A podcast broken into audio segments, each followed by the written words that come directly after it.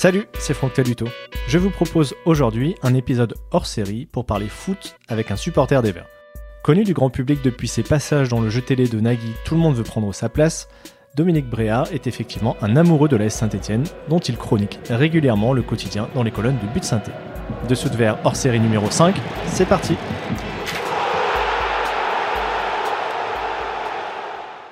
Bonjour Dominique. Bonjour Franck. Je le disais en introduction, le grand public t'a découvert il y a une dizaine d'années avec euh, tes victoires au jeu de France 2, Tout le monde veut prendre sa place. Et à cette occasion, on a appris aussi que tu étais un grand supporter de l'AS Saint-Etienne, et c'est justement de ça dont on va parler aujourd'hui ensemble. Alors ma première question, elle est assez simple. J'ai lu que tu étais né en 1967. Est-ce que du coup cette passion est venue avec euh, l'épopée européenne des Verts euh, à ce moment-là? Exactement. À l'époque, euh, en fait, je suis né au Nez-sous-Bois et j'étais à l'école à Saint-Mandé, dans le Val-de-Marne, pour ceux qui connaissent pas. Et à cette époque-là, c'était le 16 mars 60, 17 mars 76, quelque chose comme ça. Il y a eu un, certain Saint-Étienne-Kiev, mais à l'époque, moi, j'entendais euh, des gens dire allez les Verts, allez les Verts tout le temps, tout le temps, tout le temps. Puis je dis mais de quoi vous parlez comme ça? Et euh, donc ils m'ont expliqué euh, la situation et, ce qu'il y avait, qu'il y avait un, un, club ce soir qui qui allait jouer un match retour de, de Coupe d'Europe. Euh, donc ils étaient obligés de m'expliquer limite ce que c'était que le match retour, que la Coupe d'Europe, que le football. Hein, on, est, on est à peu près là. Et, euh, et à ce moment-là, moi j'étais euh, le, le, le, le mercredi, ce mercredi soir-là, je dormais à l'école et on n'avait pas du tout accès à la télé. Et le jeudi matin, euh, j'ai entendu que bah, l'exploit il avait été accompli notamment avec ce but de, de Rocheteau, de crampe pendant les prolongations. Et là, bah, euh, à partir de ce moment-là, j'ai suivi les Verts euh, et ça ne m'a plus jamais quitté. Les personnes qui vous connaissent euh, savent déjà, c'est que vous êtes non-voyant de naissance. Tu avais quel rapport avec le football avant cet événement-là? Ah ben, c'était quasiment zéro. Hein. Mon père il regardait, mais moi je je suivais pas avec lui. Et c'est vraiment Saint-Étienne qui m'a fait naître au football. Hein. Et de toute cette épopée européenne, est-ce que tu as un souvenir, un match en particulier?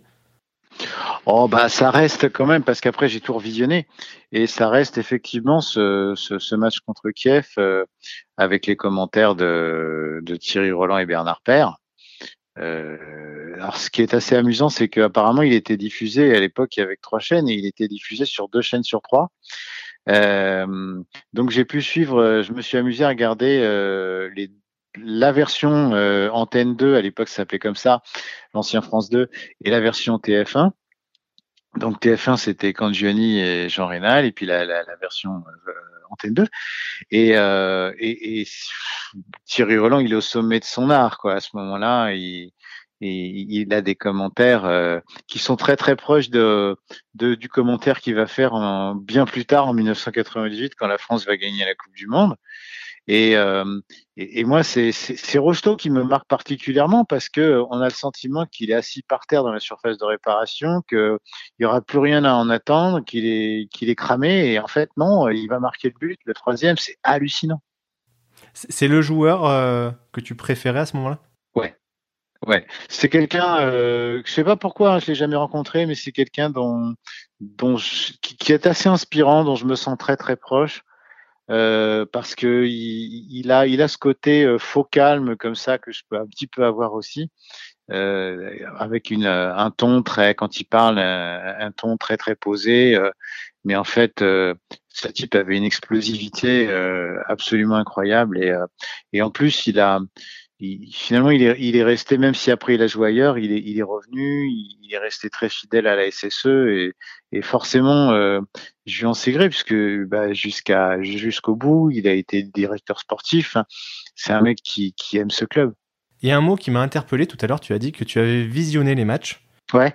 Alors forcément, c'est compliqué de te demander quelles images tu gardes de, de cette épopée européenne et puis des, des, des décennies suivantes, mais euh, peut-être est-ce qu'on peut parler de sensations?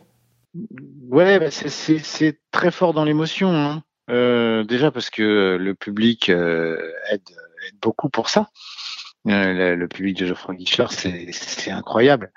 Mais, euh, mais aussi parce que euh, parce qu'à l'époque, je sais pas, c'était c'était très sensible. On on, vivait complètement les, matchs, on les, on les ressentait et, surtout on avait le sentiment que, je sais pas, moi j'ai toujours eu le sentiment que les joueurs ils étaient pris de moi quand ils jouaient. Et même encore maintenant, ça m'arrive euh, dans des dans des situations euh, très très précises.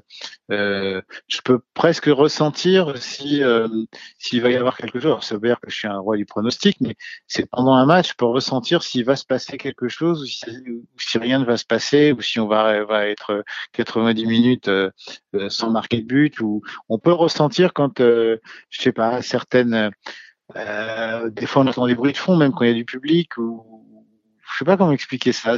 On ressent qu'il va se passer un truc, qu'il y a une émotion, qu'il y a quelque chose qui se joue.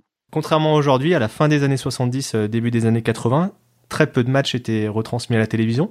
Du coup, pour, l'enfant ou et puis l'adolescent que tu étais, euh, c'était quoi l'habitude? C'est le petit poste radio et on suit le multiplex euh? Exactement.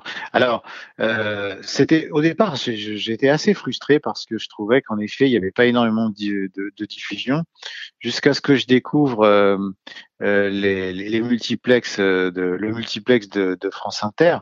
Alors, tout le monde parle de Jacques Vendroux aujourd'hui parce que c'est la personne que connaît, les, les gens reconnaissent et, et, et, il le mérite. Mais euh, moi, je pourrais aussi parler de, quelqu'un comme Pierre Loctin qui est décédé maintenant, mais qui avait une ferveur incroyable. Et, je crois que Jacques Vendroux lui-même ne contredirait pas s'il m'entendait, euh, parce que il y, avait tous ces journalistes là avec les interruptions quand il y avait un but marqué. Euh, euh, c'était c'était absolument dingue.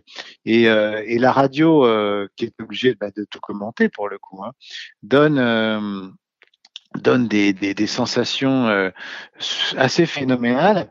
Et, et, d'ailleurs, je dirais aujourd'hui que euh, bon, on, a, on, connaît tous les problèmes liés aux retransmissions télé. Bah, aujourd'hui encore, moi, je, je, je suis euh, France Bleu Saint-Étienne-Loire pour euh, pour les matchs des Verts parce que parce que c'est incomparable au niveau de ce que je peux ressentir. Je comprends que les gens aient, aient envie de, de, voir les images, mais moi qui de toute façon ne peux pas les voir, euh, bah, la radio, euh, ça reste aujourd'hui un média privilégié.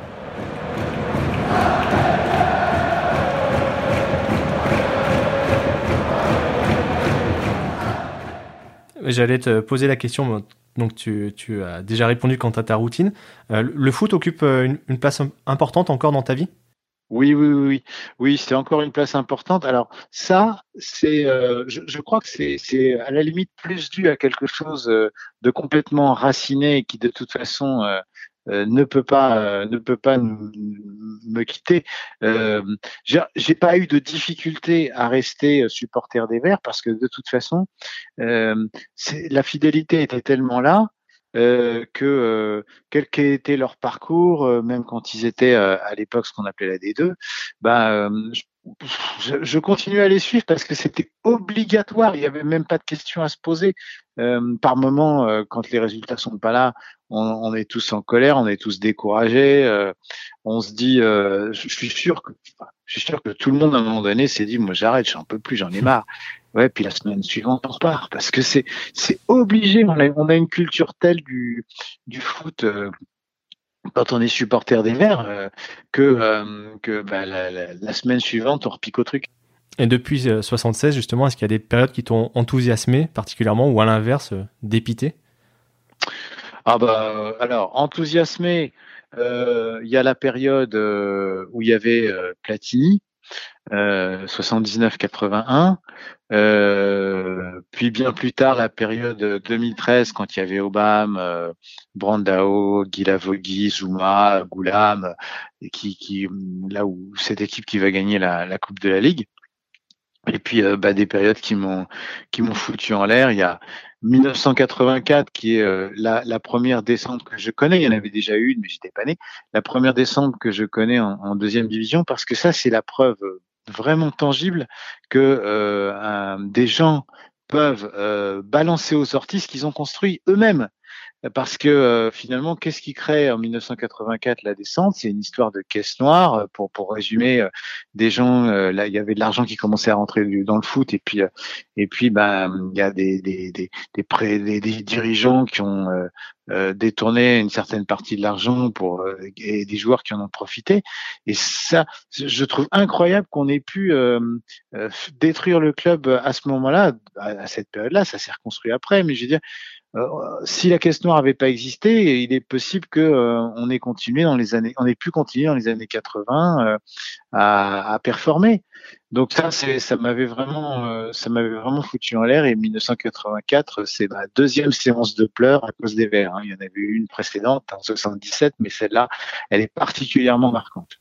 Tu es toi-même avocat aujourd'hui. Est-ce que du coup tu t'es intéressé à cette affaire? Euh, Bon, tu as, tu as ton opinion là-dessus, tu viens de nous la donner, mais est-ce que tu t'es intéressé à ce qui s'est passé pour essayer de comprendre justement? Bah oui, je me suis intéressé à ce qui s'est passé. Alors bon, euh, en tant qu'avocat, on est, est censé avoir une certaine forme de, euh, bah, de compréhension. Mais, euh, euh, mais, mais, mais, si vous voulez, si je me place du côté, euh, j'ai plus de, de, de, compréhension et de facilité à me placer du côté des, des, des, des supporters qui, qui, allaient voir les matchs tous les, tous les week-ends, les, qui, qui voyaient les matchs de Coupe d'Europe, et d'un seul coup, on leur a cassé leurs jouets. Donc, que, que les gens aient voulu profiter de la vie euh, bon, ok, moi je peux le comprendre, surtout qu'à l'époque on connaissait pas encore hein, tout ce qui était euh, question d'argent dans le football. C'était c'était vraiment très très moderne pour l'époque, mais euh, mais mais euh, mais les gens qui ont fait ça se rendent pas compte à quel point ils, ont fait du mal et c'est je le comprends comme je, te l'ai dit d'autant moins que c'est ce qu'ils avaient construit eux, c'est eux qui ont contribué à le faire monter et c'est eux qui ont contribué à le faire descendre quelque part. J'ai du mal à comprendre. Je passe à tout à fait autre chose. J'ai lu que tu avais découvert Geoffroy Guichard assez tard. Quel souvenir tu, gardes de ce moment-là? Oui, je, l'ai découvert sur le tard. Scandaleux. Je, suis très en colère après moi, ça c'est sûr. Euh, alors il y a deux souvenirs. Le, le, le premier euh, qui, qui, est anecdotique, c'est que c'était un match Saint-Étienne-Camp et que Romain Amouma, que j'apprécie beaucoup, jouait dans l'équipe adverse. Ça c'était amusant. Le, le, second souvenir, il est, il est beaucoup, va, va, va beaucoup plus intéresser les gens, c'est que euh, euh, à un moment donné, donc j'arrive quand j'arrive la première fois dans le stade, je suis encore en lice dans le jeu et euh, un photographe me reconnaît et il me dit euh, oh on va faire une photo sur la pelouse donc les gens étaient personne n'était encore là. Et, et donc euh, je suis allé euh, sur la pelouse. Et ceux qui ont qui ont suivi le football dans les années 80 je vais dire que se rappelle quelqu'un qui s'appelait Francis Borelli qui était président du, du PSG et qui avait pour habitude d'embrasser la pelouse du parc chaque fois qu'il y avait un match. Et moi Qu'est-ce que j'ai fait? Donc, euh, sur l'une des photos, j'ai embrassé la pelouse de Geoffroy Guichard. Et quand je me suis relevé, il y a eu quelques applaudissements dans les travées. C'est, euh, c'était, euh, c'était fabuleux. Bon, puis après, évidemment, ça, je vais pas être original, mais mais il n'y a pas lieu de l'être. C'est l'ambiance de Geoffroy Guichard, les copes qui se répondent quand on est de part et d'autre comme ça. On a une stéréo magnifique. Il y a une acoustique incroyable dans ce dans ce stade. Euh, et c'est vrai que chaque fois que j'entendrai parler qu'il y a des travaux dans le stade, j'ai toujours avoir envie de leur dire faites gaffe à l'acoustique parce que elle est, elle est, elle est incomparable. Et, euh, et même maintenant, bon bah maintenant que j'y suis allé, euh, chaque fois que, bah, quand, il y a du public, vivement que ça revienne, chaque fois que j'entends ça, euh, je me dis ah oui non, je pense que je pourrais reconnaître Geoffroy Guichard sans qu'on me dise que c'est que, que, que c'est lui quoi. Il y, a, il y a, une telle acoustique euh, qui que, que, que, on peut pas se gourer. C'est pas possible. Tu as eu l'occasion de revenir depuis? Oui, oui, oui, oui, oui, oui. J'ai fait beaucoup plus de matchs euh, maintenant. Euh, et bon, j'ai vu euh, des, des matchs. Bah, juste après la, la, la, la, Coupe de la Ligue, justement gagnée, euh, j'y suis retourné trois, quatre jours après. C'était un match contre l'AC Ajaccio. Et, euh, et c'est, euh, il y a eu la présentation de la Coupe de la Ligue dans le stade. Euh, là, j'avais les, les, les, poils dressés. Hein. C'était une émotion incroyable, incroyable. Et avant cette première à Geoffroy Guichard, est-ce que tu avais pu euh, voir les Verts euh, dans d'autres stades, je sais pas, peut-être en région parisienne ou, ou dans le nord Absolument. de la France? Ouais, euh, je, je, les avais vus à Boer, le, le, le, stade de Saint-Ouen. Euh, c'était c'était assez amusant de, de, de, voir ça, de voir les Verts jouer dans, dans un stade. et comme ça, comme comme le stade de Saint-Ouen, qui est un stade assez assez petit, mais bourré de charme. Et euh, bon, c'est pas un bon souvenir euh, au niveau du résultat puisque euh, Saint-Etienne avait perdu. En revanche, euh, il y a eu un, un, un Restart Saint-Etienne au Stade de France. Peut-être des gens s'en souviennent. c'est l'équipe entraînée par Nouzaret qui, qui va remonter en, en, D1 en 1999. Et là, là, c'est, ma première au Stade de France. C'était pour voir les Verts. Je, je crois que c'était un très très très bon signe. Oui, bah, d'ailleurs, on en a parlé il y a assez peu de temps avec Lucien Métomo dans un précédent ah, bah, podcast, bah auteur d'un but formidable ce jour-là. Exactement. Oui, oui, oui. Ah oui, non, au Stade de France, c'était c'est fabuleux. Puis, puis, puis, euh, il y avait que des événements incroyables dans cette histoire, euh, euh, puisqu'il y avait aussi, euh, il y a Patrick euh, Revel qui, qui doit aller dans les buts. Oui. Puisqu'à l'époque, on prévoyait pas le gardien remplaçant et, et, et, le gardien se blesse et donc c'est Revel qui est dans les buts et il s'en sort très bien.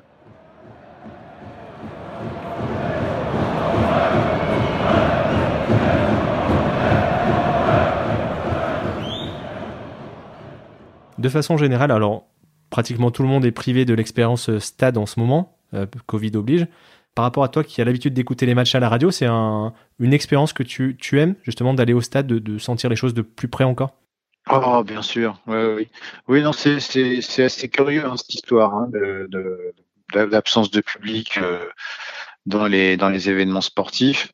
Enfin, entendre euh, entendre euh, les, les, les, la radio limite entendre le coach parler entendre les, il y a quelque chose de pas normal euh, c'est donc effectivement se retrouver au stade c'est alors moi j'ai un dispositif assez assez précis hein, c'est-à-dire que je vais me mettre euh, dans les dans dans, dans les, les, les, ma tribune et puis euh, je vais mettre un, la, la radio et je vais euh, euh, profiter à la fois de l'ambiance du stade et puis de l'ambiance radio. Alors même s'il y a un petit décalage que la radio a un petit temps de retard, bah c'est c'est c'est sympa de de voir par exemple quand les verts vont marquer que qu'on va se lever et puis que je vais avoir la description du but après à la radio. Ça a quelque chose d'assez amusant mais, euh, mais je, moi, dès que ce sera possible, euh, je vais y retourner. Hein. Comment le supporter que tu es vit, vit, cette saison assez particulière entre les stades vides, bon, on l'a dit, et puis euh, le, la situation sportive de, de la Saint-Etienne qui, qui, connaît une saison quand même très compliquée. Comment tu, le, tu vis tout ça, toi? Bah, c'est assez difficile. Euh, c'est marrant parce qu'à l'heure où on se parle, on est à un moment où euh, où, euh, il y a encore une il y a, il y, a, il y a une dizaine de jours, on était euh, au fond du saut avec l'histoire du, du, du, du 5-0 pris à Saint-Étienne contre contre l'OL. Et, euh, et là, on a une espèce de petite parenthèse euh, enchantée, j'ai envie de dire, entre samedi dernier où, euh, où il y a eu euh, une explication de bon ton entre les supporters et les, les, les coachs, le coach et les joueurs, pardon, et puis la victoire de Nice et, et un mercato qui me paraît assez intelligent. Donc euh, on, tu m'aurais posé la question samedi dernier, je t'aurais dit que j'étais très pessimiste quant à, sa, à, la, capacité de se, de se maintenir et, et là, euh, j'ai eu le sentiment que, supporters compris, les gens avaient un peu pris leurs responsabilités et qu'on commençait à... Je, je, vois les choses un petit peu autrement. Ce qui m'inquiète quand même, ça reste les finances, parce que ça, euh, on on a pas de, on n'a pas beaucoup d'informations et je suis très très inquiet euh, pour la SSE quant à la capacité de, de, de, de garder des finances saines et, et un risque vraiment de, de, dépôt de bilan, ça, ça me fait très très peur. Euh, maintenant, euh, il y a une réponse des, il y a une réponse des joueurs sur le terrain. Donc ça, ça, ça, serait de mesure à me, ça serait de nature à me rassurer, notamment avec Debuchy qui me paraît vouloir euh, prendre un peu les clés du camion. La personnalité, les choix de, de Claude Puel font beaucoup parler avec ce projet peut-être contraint à tourner autour des jeunes. Quel est ton avis sur cette politique? Bah, mon avis, c'est que c'était à, coup sûr une politique euh, intéressante euh, il y a quelques années D'abord parce que c'est un petit peu dans l'ADN du club de, faire monter des, groupes comme ça et qu'on avait en plus, euh, on a un groupe qui a gagné la Gambardella, donc y, a, ça fait sens. Et puis ensuite parce que Puel avait déjà l'expérience de ce genre d'aventure ailleurs. Euh, le problème aujourd'hui, c'est encore une fois les finances et le fait que euh, euh, oui, nos présidents ont été contents de, de prendre Puel, surtout Romillet, mais sauf que euh, dès qu'il y a eu l'occasion de vendre euh, Saliba et Fofana, qui finalement ne totalisent en moyenne que 16 ou 17 matchs pour le club, et eh ben on les a vendus. Euh, ce qui fait que quand vous avez un premier un projet jeune euh, et qu'on se dit que les prochains, ça va peut-être être Camara, Mouechek ou Gourna qui vont partir parce qu'on aura des offres intéressantes, j'ai envie de dire comment on peut faire pour pour, euh, pour, pour, pour, avoir un projet comme celui-là, comment on peut, peut le faire durer. C'est ça qui. Le projet est bon, mais est-ce qu'il est viable encore aujourd'hui? Est-ce qu'on peut faire encore ça de nos jours? J'ai un sérieux doute sur le sujet. Ton avis, tu le donnes régulièrement dans les colonnes de but synthé. C'est un exercice que tu apprécies?